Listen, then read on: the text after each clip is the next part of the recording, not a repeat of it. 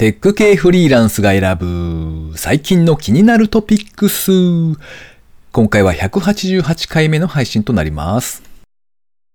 スーパーに売っているハロウィン用デザインの色々。これ本当に全部売れるのかな？売れなかったらどうなるんだろうな？って毎年心配になっています。この番組ではフリーランスエンジニアの S とエンタメ系エンジニアのアスカさんが最近気になったニュースや記事をサクッと短く紹介しております。今回は S の一人会となっております。IT 関連をメインにですね、ガジェットだったり新サービスの紹介だったり、それぞれが気になったものを好き勝手にチョイスしております。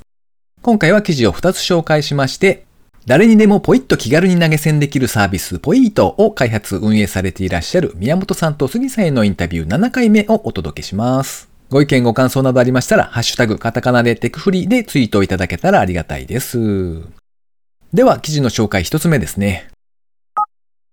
右も左もわからなかった若者がラノベ編集者のカバン持ちを経て VR ゲームのヒット作を作り上げるまで。こちらはデンファミニコゲーマーのサイトで掲載されていた記事ですね。東京クロノスやアルトデウス BC といった作品でドラマチックでボリュームのあるアドベンチャーゲームを VR で描き出すという試みを続けているゲームメーカーマイディアレストの CEO 岸上さんへのインタビューですね。こちらは VR ゲームを一緒に作る仲間を集めたいマイディアレストさんと、それからデンファミ編集部のタイアップ記事だそうです。要するに採用につなげたいということで、かなり長いインタビュー記事になっていますね。CEO の岸上さんなんですけれども、ソフトバンクを辞めて起業された後に、ソードアートオンラインなど数多くの人気作を手掛けたベテランの編集者、三木勝馬さんという方がいらっしゃるそうで、その方に弟子入りをして2年ほどカバン持ちをしていたそうですね。そしていろいろな経緯がありまして、その後ですね、東京クロノスとかアルトデウス BC という VR のゲームのヒット作を出しまして、6月末に9億円を調達されたそうです。その間のいろいろな経緯ですとか、どんなことを考えながらゲームを作ってきたかとかですね、どんな仲間が欲しいのかといったことが書かれている記事でした。なかなか面白いので一度ゲーム業界に興味のある方はですね、読んでみたらいかがかと思います。途中で書かれていたんですけれども、2016年に会社を立ち上げていて、この年には Oculus Rift の製品版ですとか、それからプレイステーション VR が発売されたそうで、VR 元年と呼ばれたんだそうですね。なんですが、その後 VR 元年が何度もタイムリープして、みたいな、そんな話も書かれていて、なかなか面白い内容でしたよ。では二つ目の記事ですね。雑誌 SPA で世界初の NFT による特典、袋閉じでグラビアアイドル33人のデジタルトレカを提供。インターネットウォッチのサイトで掲載されていた記事ですね。株式会社不走者は10月12日発売の週刊スパ10月19、26合併号特装版に NFT を利用したデジタル特典、スパオリジナルデジタルトレカを付属させると発表。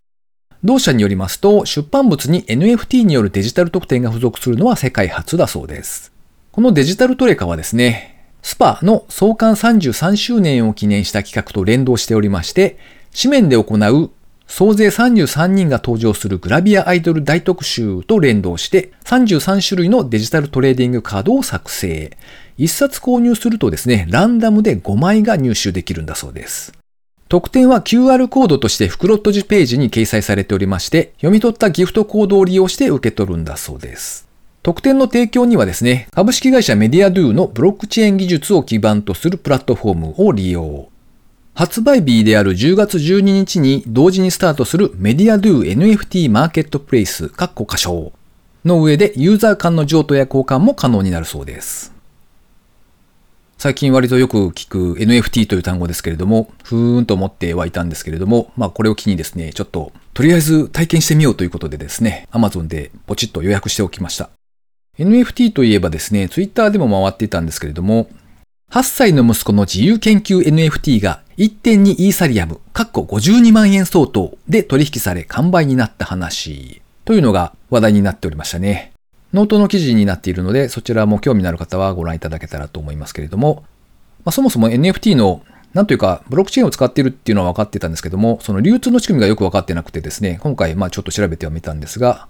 ロイヤリティというものがなかなか面白いななんて思って見ておりました。あの、クリエイターさんが何かを作りまして、それを NFT のプラットフォーム上で販売を開始しますと。現在ですと OpenC っていう NFT のプラットフォームだったりとか、あとは LINE がやっているところもあったりして、まあいろいろとプラットフォームは種類があるようです。で、それを購入する人がいるんですけれども、えーその後ですね、最初に買った人が次に誰かに転売をすると。で、そういった場合にですね、新しい人が NFT を購入するっていうそのタイミングで、最初のクリエイターさんにもですね、報酬が支払われるというロイヤリティの仕組みがあるんだそうですよ。で、例えば10%をロイヤリティとしておきますということにしておけば、誰かが誰かに転売をした瞬間に、元々のクリエイターさんにも報酬が還元されると。そういう仕組みだそうですね。いや、これを見ていて思ったんですけれども、たまにこう世の中で嫌われがちな、こう、転売ヤーという呼ばれる人たちがいたりするわけですけれども、NFT の世界の場合はこれはどう評価されるんでしょうね。転売すると、まあその本人も差額が入ってくるわけですけれども、それと同時にクリエイターにも還元がされると。となると世間の評価というのはどう変わっていくんだろうな、なんていうのもちょっと思ったりして、なかなか面白いなと思って見ておりました。えー続きましてインタビューのコーナーですね。誰にでもポイッと気軽に投げ銭できるサービス、ポイットを開発、運営されていらっしゃる宮本さんと杉さんへのインタビュー。今回は7回目ですね。えー前回までのあらすじはと言いますと、前回この番組にお二人に登場いただいたのが3年前。もうそんなに時間が経っておりまして、お二人ともですね、今は他の仕事を止めて、ポイントに全力を傾けていらっしゃるとのことです。誰かを気軽に応援できる仕組みとして、ポイントを開発されているんですけれども、大量の PV を稼いで広告費を稼ぐという、まあ最近よくあるパターンではなくて、たった一人でもいいねとか応援したいと思ってもらえる人から直接気持ちのこもった報酬が受け取れる。そんな仕組みをですね、普及させるために今はたくさんユーザーを増やすというよりは、ポイントを応援してくれるファンを一人ずつ増やしていこうとされているそうです。直近ではですね、ブログを更新しましたとか、もしくはポッドキャストを配信しましたみたいなですね、何かのアクションに対して投げ銭箱を設置できる、そんな機能を開発されているというふうにおっしゃってましたね。究極的にはですね、自分から投げ銭してねってこう言えない僕みたいなですね、奥ゆかしい人に対してもですね、ファンが勝手に応援用の投げ銭箱を設置して、応援の輪が広がっていく、そんなサービスにしたいというふうにおっしゃってましたね。では、インタビュー7回目お聞きください。じゃあ、こう、今後の展開がめちゃめちゃ楽しみなお二人なんですけれども、最後にあの、リスナーさんに向けて何かこうメッセージとか、あと告知したいこととかがあればお願いします。はい。えっ、と、今日は本当楽しかったですっていうのと、あの、ぜひ S さんポイントを使っていただいているので、はいあの、S さんに投げ銭をというか、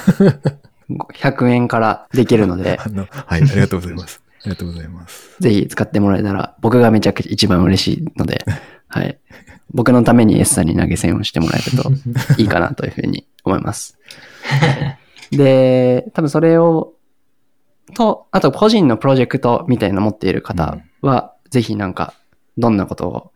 お手伝いできるのかな？僕らが本当にお手伝いできることとか、解決できることを今、いいろんな情報を知り得たいと思うし、なんだ聞きたいというか、うん見つけたいと思っているので、気軽に連絡が欲しいなというか、んいいねを押してくれたら僕から連絡するので、そのツイートを後で投稿します。このツイートにいいねしてくださいという謎のツイートをします。はい。わかりました。あと、あれ、ぜひ、その、あんまりポイントというか投げ銭みたいなことを考えたことがないけど、あの、自分でコンテンツ発信してる人とか、うんぜひ話聞きたいですね。うん。特にその、収益化とかは興味ないしって思ってるような人でも、あ、興味ない人ほど連絡、その、うん今いっぱい喋りたいなと思ってます。はい。うんうん。そううんポッドキャストはい。やってるとか、ブログ書いてるとか、何でも本当いいんでゴミ拾いでもいいし、なんなんでもいいです。話したいです。うんまあ単純にもうポイント気になるっていうの全然大丈夫ですけど。はい。そうですね。じゃあ、その場合は、DM、DM もらえばいいですかね。いいね。あ、いいね、いいね、いいね。ポイントの、ポイント公式ツイッターアカウントがありましたよね、確か。あります。そうですね。はい。じゃあ、そちらか、まあ、宮本さんか、杉さんかのいいね、はい。いいね。何でも大丈夫です。何かしらアクションを起こしてもらうと、なんか、はっと二人が気づき、そうですね。あの、そうですね。ちょっとって声がかかけかけられるというか、あれですね、ナンパされるってことですね。そうですね。はい。固定ツイートしとくんで。わかりました。そういえばあの、こえっと、ポイント公式アカウントは誰が頑張ってるんですかあれは？杉さんです。この間もあの、この番組の方へコメントいただきまして、ありがとうございました。あ、い。はい、ポイント公式アカウント。はい。中の人です。結構あれですよね。もの、そのコーディングとかその動くものを作りながらでも、うんうん。そういう告知だとか広めていくところもやっていかないといけないから、うん結構大変ですよね。まあ、そうですね。でまあ、なんだろうな。まあでも、そっちもなんか僕好きなので、その、うん広めるとか、まあ、フォロワー増えるじゃないですけど、まあそういうのも好きなので、楽しんでやってはいます。うんはい。なるほど。はい。僕は苦手です。わかりました。はい。いや、なんかでも、スキルが上がるの楽しいですよ。文章上手くなったりとか。ああ、うんそれは確かにわかる。反応がなんかしらの形でこう、分かった時とかって結構嬉しいですよね、やっぱね。うん。なんか、見つけたとき面白いですね。こうあ、こうやって書けばいいんだとか、なんああ。こういう風に連追すればいいんだとかいうのを分かったときは楽しいですね。いろいろやって。まあ、ツイッターはちょっと僕はままだつかめてないんですけど、うんまあ、ツイッターの DM の送り方とかはちょっと分かってきました。けど、最近 DM してないですけど、はい。うん。試行錯誤しております。はい。模索してますね。いろんなことを学んで、まあエンジニアと一緒ですね。エンジニアリングと同じです。楽しいです。はい。なんかあれですよね、そういえばあの、前にお二人にこう、話を聞かせてくださいってこう、ちょっと喋らせてもらった時があったんですけど、その時とかにもあの、例えば僕とかが、ポッドキャストを配信はしてるんだけれども、まあ、なんというか、うーん、なんでしょうね。別にお金のためにやってるわけじゃないからいいんだけれども、なんというか、うんうんうんそう、手応えみたいなものがないと、やっぱり寂しいな、みたいなことを話していて、うんうんうんで、うんまあ、ポッドキャストに限らず、やっぱり何かしら世に対してアウトプットをしている。まあ、例えば、パッと思いついたところで言うと、なんか技術書店とかでこう、頑張って本を書いている人とか、まあ、全とかでも聞いたとかでもいいんですけど、アウトプットしてこう記事を書いている人とか、まあ、うんあちらはあちらでプラットフォーム自体に課金の仕組みがあるんで、いいっちゃいいんですけど、まあ、そういううん何かしらの活動をしている人にとって、なんか一つのツールとして、こう届くといいな、なんていうのをちょっと思いますね。ありがとうございます。ありがとうございます。はい。ということで、今回はポイトを開発運営していらっしゃる宮本さんと杉さんにゲストとして登場いただきました。いろいろ長い時間お話ありがとうございました。ありがとうございました。ありがとうございます。続きまして番組にいただいたコメント紹介のコーナーですね。えーまずは宮地さん、コメントありがとうございます。テクフリ聞いて前々から興味のあったポイントに登録してみた。ポッドキャストに説明があった通りびっくりするほど簡単で驚いた。とコメントをいただきました。ありがとうございます。ポイント勝手に応援キャンペーンをやっていたので、えーそれに乗っかってくれたということで、宮地さんありがとうございます。なので僕の方からですね、少ない金額をポイントさせていただきまして、それに対してもですね、いつも楽しく拝聴しています。これからも S さんの気になっていることをたくさん教えてください。とコメントをいただきました。ありがとうございます。えーそれからですね、週一平間さんからもコメントいただいております。ありがとうございます。テクフリーというポッドキャストを聞き、ポイーとなるサービスの存在を知りました。ポッドキャストでの説明通りに Twitter アカウントで登録テクフリーでツイートしてみます。とコメントいただきました。ありがとうございます。こちらの平間さんにもですね、勝手に応援キャンペーンでお知らせした通りですね、ポイントをさせていただきまして、そちらに対してもですね、応援していますというふうに返信をいただいております。ちなみにですね、えー皆さんへのポイントをしている金額は、今回のキャンペーンに関しましては全部同じ金額をお送りしておりますので、ご安心くださいというところですね。それから、高見千恵さん、いつもありがとうございます。187聞いた。アスカさんが時々世代の違いを感じている、かっこディスコのくだりとか、ところが面白くて笑。バーチャル渋谷のハロウィンイベント面白そう。バーチャル渋谷のイベントいつも時間が合わずに行けてなかったので今度こそ。それから、階段のやつ私も経験があって見つけた途端一人で大受けしていることがありました。メインで使ってないスマートフォンが犯人でした。1週間以上バイブが鳴るなら通電してる何かだと思うので、ケーブル探せばいけそう。とコメントいただきました。ありがとうございます。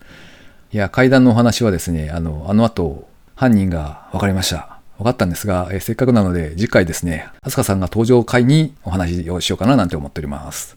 えアスカさんとの世代の違いはですね、多分そんなに実はないんじゃないかって僕は疑っているんですが、まあまあ、そのジェネレーションギャップをですね、こう、アピールしてくるので、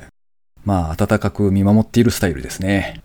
バーチャル渋谷のハロウィンイベントは、えー今年は僕はオキュラスを手に入れていますので、バーチャルでいけるのかな ?VR の中に入れるのだろうかちょっと期待しておりますけれども、なんかそこで普段ネットでやり取りしている人と思いがけず会ったりしたらなんか面白そうですね。なかなかそれはないのかな？ちょっとどうなるかわかりませんが、僕もできるだけ時間を取ってて参加してみたいなと思っております。続いて宮本さんからですね、ポイトを開発されている宮本さんからコメントいただいております。ありがとうございます。テクフリポイトのインタビューしてもらった第5回。勝手に応援キャンペーンをしてくださっている。神すぎる。ポイト .me にログインして、ハッシュタグテクフリをつけてツイートすると投げ銭が届く。S さんいつもありがとうございます。とコメントをいただきました。ありがとうございます。いやいや、こちらこそですね、ゲストとして登場いただいて、本当にありがたい限りでございます。ありがとうございます。まだしばらくはキャンペーンをやっていると思いますので、一応30人ぐらいをめどにキャンペーン終了にしようかなとは思ってますが、今のところまだ5名ぐらいしかポイントできてないので、えーぜひですね、あの、そういえばやってなかったという方いらっしゃいましたら、忘れずに、ポイントで Twitter アカウントを連携していただいてですね、S までお知らせいただくか、ハッシュタグテクフリーでツイートいただけたらと思います。ということで番組にいただいたコメント紹介のコーナーでした。リスナーの皆様、いつもいつもありがとうございます。えー最後に近況報告ですね。えーここ最近はお仕事がちょっとだけ落ち着いたかなという感じでございますが、まあ、それをいいことにですね、本を読んだりとか、Amazon プライムビデオを見たりとかですね、ビールを飲んだりとかですね、だらけている感じですね。そして、広角機動隊のいくつかがですね、Amazon プライム入りしているっていうのを知って、えーつい見ちゃっているというところでしょうか。全作品じゃないんですが、アニメシリーズが2種類かな。それと、劇場で多分公開されている長編のアニメ映画が2本かな。ぐらいが確か Amazon プライムで無料で見られるっていう感じですね。あの、アニメストアとかに契約してなくても見られるやつですよ。ええ。まあそんなわけで、えー、だらだらと過ごしてはいかんなとは思いつつですね、コツコツ見進めている感じの今日この頃ですね。というわけで今回も最後までお聴きいただきありがとうございました。それではまた。